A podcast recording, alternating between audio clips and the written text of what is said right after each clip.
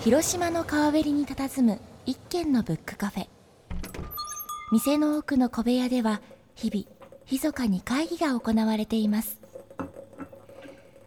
部屋の主は本当ボーイズ。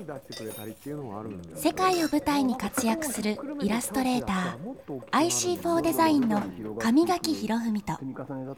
編集者ライターそして小説家の清水浩二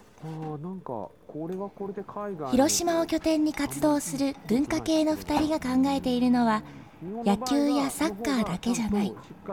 広島のカルチャーシーンを刺激したい。ということ。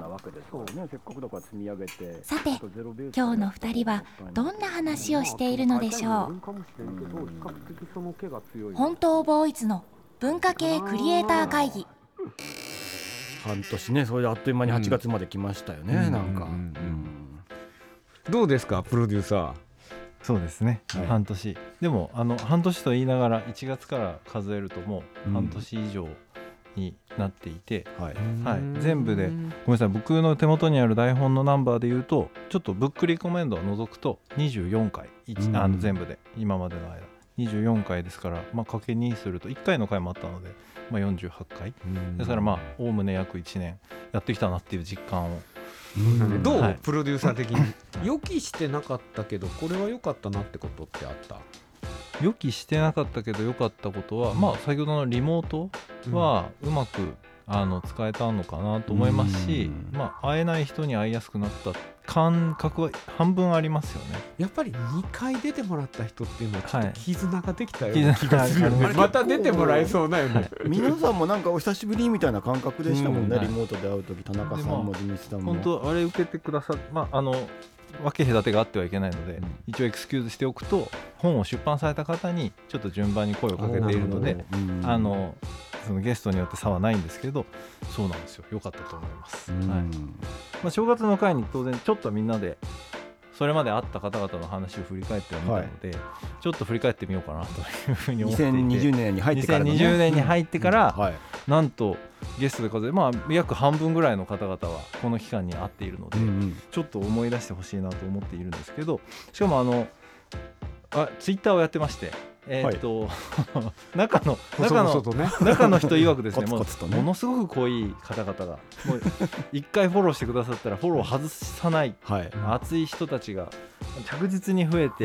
いっていただいているので1年間で150強の、えー、今ですね172増えましたね。はい、えー、本日時点で見ていただいてありがとうございますですね。あのノートの方も実はフォロワー数がちょっとずつあそうなんじゃ。あの清水さんがコツコツと書き上げて僕書きましたよ、お盆休みにすごく。ものすごいコストパフォーマンス悪い作業だなと俺思うよね、清水さんの作業、あれはもうあのゲスゲストで来てくれた方へのもうお礼として僕は書いてます。それはね清水さんいじめと俺の中では呼んどんだけどね。で溜まってくると本当にね 不況よねあれね。憂鬱で俺なんかまあイラスト出まっちゃっちょっといやいやいやいやでもあれ読み返すと本当またなんかその時の感じが蘇るので、僕ね書くから書かないとやっぱねやっぱ一回会う時って話してて夢中だからそんな入ってこないんですけどやっぱ客観的に起こして書くことでああじゃあ情報が蓄積されとるね。そう思いますね。多分書く書くことで分かるみたいなところすごいいっぱいあるから、うん、大変だけどまあやっぱりやっていきたいしねあれアーカイブで見てもらえればまた伝わると思うんで。でちょっとあの結構、まあ、ごめんなさい。どこで区切るかっていうのもあるんですけどあのコメントとしてですね、うん、割とこう多くツイッターの中でも頂いていたその、まあ、旅の話って結構いらっしゃる方旅の話とかどっかに行ったお話って割とこう来てくださる方あるんですけど結構お二人にも衝撃だった回だと思うんですがあの石川さん石川直樹さんですね、はい、写真家の。冒険冒険家というか。あれ？年明け最初が石川直樹さん年明け最初の回だと思います。母さんもなんとコメントしていいかどうかわからんけど すごい人だったよね。スケールが大きな方ですよね、うんうん、なんかコメント、まあ、皆さんからのコメントもやっぱりまあ、国内旅行とか放浪はしてたけど海外にいきなり行くってすごいなとか、うん、高校かなんかでインドでしたっけ？そうです。そうです。一番最初が一番最初にそこに行って、うん、中学生でコーチとかコーチ、はい、であのあの横断したのいつでしたっけ？縦断だ。22歳で地球縦断。縦断ですよね。うん。なんかそういうプロジェクトに入ってね、うん、スケールは一個一個でかかったですよね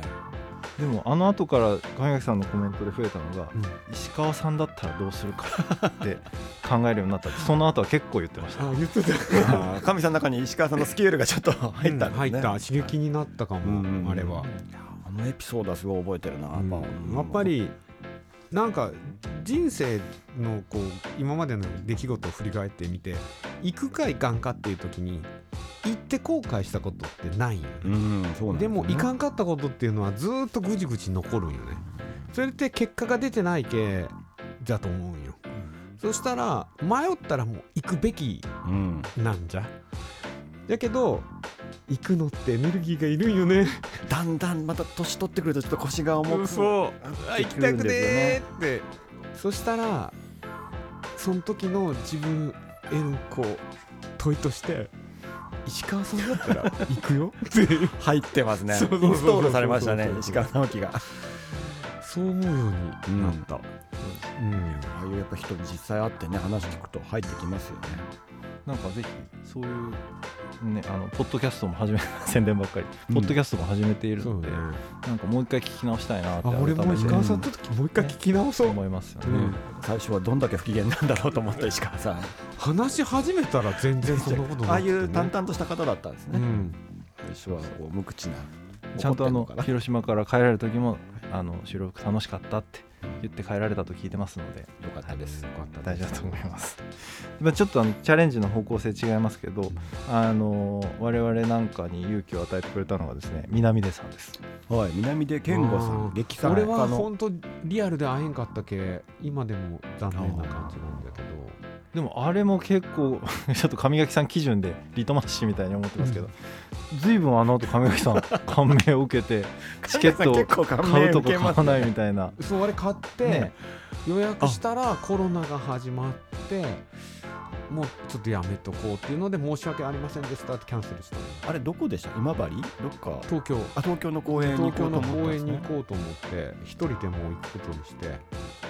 だからあのそれぞれのゲストの方があの例えば上垣さんなり僕だったりなんかより個人でピンとこうガクッと影響を与える人がいると思うんですけど南出さんはうちのディレクターの三浦さんにすごく影響を、まあ、その後三浦さん三浦宏之さんゲストで出てきますけど。ぱ反撃半分劇やって半分サラリーマンっていうスタイルやってる南田さんに半分農業やって半分ラジオやってる三浦さんがすごく影響を受けて愛媛かなんかまで会いに行くんですよね。はいやっぱそのなんかスタッフの誰かがより強くねより自分の問題意識に強い人に影響を受けてこう会いに行くとかすごくいいなと。南出さんと会った後三浦さんラジオの仕事増やしてます。そうそうそうそう。人生をちょっとねスタッフの人生反応じゃなかった。反ラジじゃなかったとかってね、はい、そうなんですよ。そのね生活がちょっとずつ変わってるっていうのはすごくいいなと思いますねいいですしなんかあのコメントにもあるんですけど定年延長雇用を得たら余裕でキャリアチェンジみたいなあの前向きなコメントをいただいたりしてもうやっぱりその人生長く捉えてやりたいことをやりきるみたいな、うん、そういう。いやどうせ死ぬんじゃけんもったいないよねって思うよね、逆に今若いうちに叶えなくても全然いいというか、まあ、仕事しながらじゃあそのスキルをコツコツ貯めてってどっかでスライドさせていくとかでもいいし、うん諦めんかったらなんとかなることっていうのも世の中にあって、俺はその小学校の時とかにウルトラクイズでニューヨークに行きたいかっていうのを見て、はい、ああいつかニューヨークの仕事したいなって思って叶ったのが40過ぎてから。そんなルーツがあったんだ、うん、ニューヨーク・タイムズの裏には。そう、はい、やっぱりそのピンポンがねあれが憧れじゃない、はい、まああれ最後決勝ニューヨークとか摩天楼とかでやってましたよね。合言葉はニューヨーク行きたいかだった。あ確かに。ゴールニューヨークだ、あれ、うん、そしたら仕事しようってやっぱりどっかでね福留さんがニューヨークに行きたいかって言ってくるわけよ。福留さんの中に今度福留さんが入って ニューヨークへ行きたいかって。それやるのにねやっぱ40年かかったけどでも40過ぎて叶うこともあるなっていう、うん、諦めんかったらなんとかなる。うん、ね、南出さんもこれからね反撃反皿から全撃になるかもしれないですもんね。まあどうなるかわからんよね。うん、そうなんか歴史とか勉強していくとあ俺たちのやっとることってほんのこの100年とかに決められたことをが正しいと思ってる、うんうんうん。残りのその人類の5万年の歴史は無視しとるじゃんっていうことがかなりあって。で目から鱗なことがたくさんあるんよね。ってことはその今こう終身雇用が悪いとかいう話もあるじゃない日本でよく言われとるけど、うん、本当に自分たちが正しいって勝手に思っとっただけでここ数十年ぐらいだったりしますもんねそれが常識って言われてるのは実は。であのこと芸術の世界に僕はまあデザインで芸術と近いところにはおるけど芸術家ではないんだけれども芸術家の中で評価された人っていうのは、うん、ことごとく常識を破ってきた人なんよね。まあちょっと早かったかもしかしたらこの先評価されるかもしれないですからね。分かんないですね。今までやったことなかったことをやった人っていうのが、うん、まあ、ピカソだったりデュシャンだったりとか、うん、そのアンディ・ボーホルだったりとか今までや人がやってないことをやったから歴史に名が残ってるっていう。だからね僕らが正しいと思って信じとることっていうのって思っとるだけのことが多いよね、うん、ゴッホだって死後を評価されたりとかじゃない、うん、でも生きてるうちにやっぱ評価されたいです。よねね。やっぱりそれだねそれを信じてやっぱやり続けるっていう意味では、うん、この次に続くのがあの藤岡さんと高橋さんなんですよ。藤岡彩写真家の藤岡さん、写真家の藤岡さんとまずあの指物家具の、はいはい高橋さんね。高橋さん、うんうん、熊野の。そうです。で藤岡さんあたりはなんかカメラマン多いんじゃないかって批判を受け始めた また別ですからね。会議なんですけど、うん、まあ本当彼女も諦めずに、うん、なんか捨てずにずっとやっててでも今は町おこし協力隊も、ね、地域おこし協力隊もやりながらあの今はやってるっていうですね、うん、すごいそれも捨てずに今も芸術家としての活動をしているっていうのはすごい気づきとして大きかったですそうですよね。だからその、藤岡さんの時にやっぱねその専業で食っていくアート作品アートの写真家ってなかなかね写真集も出しにくいしそれを作品で食っていくっていうのもすごい難しいですけど。やっぱり腰の強さっていうのもあるね。粘って粘って粘ってっていうね、でも藤岡さんの場合またなんかこうしがみつくっていうよりは気がつけばもう撮ってるというか、なんかやっぱ写真に愛されてるというか結局シャッターを切ってるみたいなところがなんかねありますよね、続けることの力とか、うん。うん、なんか諦めなくてもいいんだなっていうのはすごい感じましたよね。うん、片や高橋さんも完全に職人ですよね。そして結構戦略的に、熊野という町も戦略的に選んだところもあったじゃないですかお話の中で。僕あの後だからね高橋さんのアトリエにお邪魔したんですよ。うん、すごい行っとったね。そうですちょうどなんかその通り道でもあってやっぱ興味深かったのもあってやっぱ結構ののちょっと外れたようなところなんですけどやっぱそこの竹やぶとかが見えるアトリエで黙々と日々作っているというかそのね雑然とした感じとか道具とかいっぱいの、こう飲みとか散らばってる感じとかが。これはね高橋さんのあのサクセスストーリー？谷尻さんの、うんうんうん、そのミーティングみたいなところに地道ですよね。チラシ自分のチラシを配ったとか。だって広島にベースと知り合いゼロで引っ越してきて、ね、あの辺面白かったね。うん。でもなんか最短距離をちゃんと考えて、うん、自分が誰にリーチしたら行きたいとこに行けるかっていうなんか戦略性みたいのなんか手仕事職人とはちょっと反対側にありそうなもんなんですけどなんかそこをしっかりあれでもなんか戦略って言っても、はい当時はもうその瞬間のひらめきだったんだと思うけど、ねうん、後から思えば戦略になっとるってことなのかなと思ったすごく。なんかそれがなんか今の職人のあり方なのかなって職人ってやっぱね不器用でこうコミュニケーション取らずに山奥に一人こもってみたいな印象があったけど高橋さんとかやっぱそういう突き詰めていく職人性とやっぱそのコミュニケーション能力とか人とちゃんとこう話したりあのいやでも高橋さんはあるとこがすごいな。結構な職人だと俺は思ったよ。でもうどうしようもなく、うん、一旦かなっていう。そうですかね、うん、余計に高橋さんがああやってプロモーション活動したのって伝わってきた。ああ本当はそんなんチャラチャラやりたくないけど、うん、もう生きていくためにやるしかないっていうところで行ったんかな。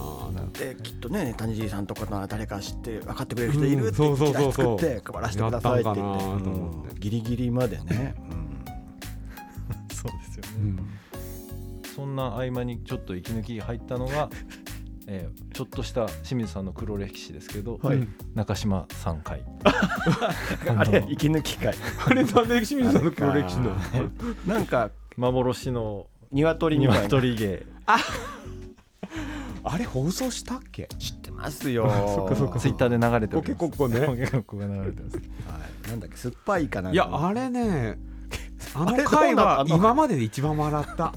そうですね、うん、かなりカオスでシュールでしたね、うん、あれ大丈夫かなって。あやっぱ使っちゃうんだあれ電波流して大丈夫そうそうそうありましたよね。やっぱりでもね話のプロっていうのはこうなんだっていう感じだったね、まあ、中島さんはそうですよね、うん、安定して軸がビシッと安定してるから。で次に迎えたのが三浦さんなんです。はい、はい、あのうちのディレクターのね、うん、はい、反応反ラジ三浦さん。三浦さん。この時この時コロナでいろんな人が ゲストどうしようって時でもまああったっちゃあったんですけどいざとなったら三浦さんっていうのがあったもんね。そのカードも使っちゃいましたからね。いざとなったら三浦さんをね、いや使ってしまいましたね、うん、この時に使ってしまいました。でもやっぱり面白いですよね。なんかね三浦さんのツイッターとか見とってもあ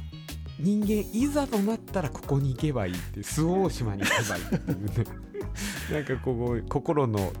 こう安らぎというかね、うん、なんか周防大島には憧れはありますね、うん、でも絶対それはそれで大変な部分もあるとは思いますけれども。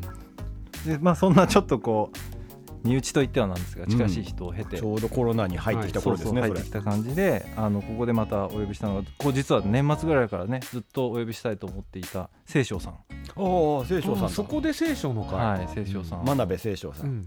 うん、はいお呼びして。お友達。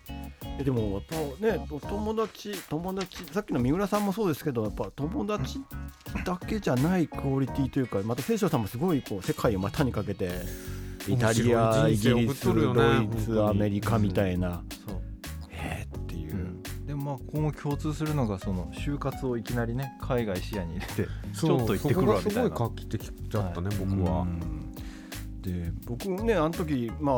ノートの方にも書きましたけどやっぱ UIUX っていう概念自体がこうちょっと聞いたことがないデザインの概念デザインシンキングとかまあブレインストーミングもそうですけどなんかねやっぱあ純粋に新しいことを知らないことを知れた回でしたよね、うん、アイデアとかブログとか、そうだからなんかぜひああいう人にもう一回なんか授業じゃないけど考え方のちょっと崩してここから組み立てるみたいなのやってほしいなって本当に思いましたね,、ねきっとねそんなにじゃあ検索して出てくるようなね清書さんとかこう有名人ではないけどそこの持ってるバックグラウンドとか頭の中の考え方とかはすごい面白いものがありましたけどね。ユベントスユースから、うん、そうなんですよ。そこもすごいですユベントスユースからイギリスの2部リーグか3部リーグ行ってそこからセイント・マーチン、はい、セインっていうまあ、あとカレッジを卒業してそれからフラフラしよった それでアイデオに入るっていう。ねまたバリバリ広島弁でジョブズがノーみたいな感じのトークが最高なんですよ、ね、まあ、彼はあの高校生の時に広島を離れとるけ、うん。はい、標準語を覚える前にそうです。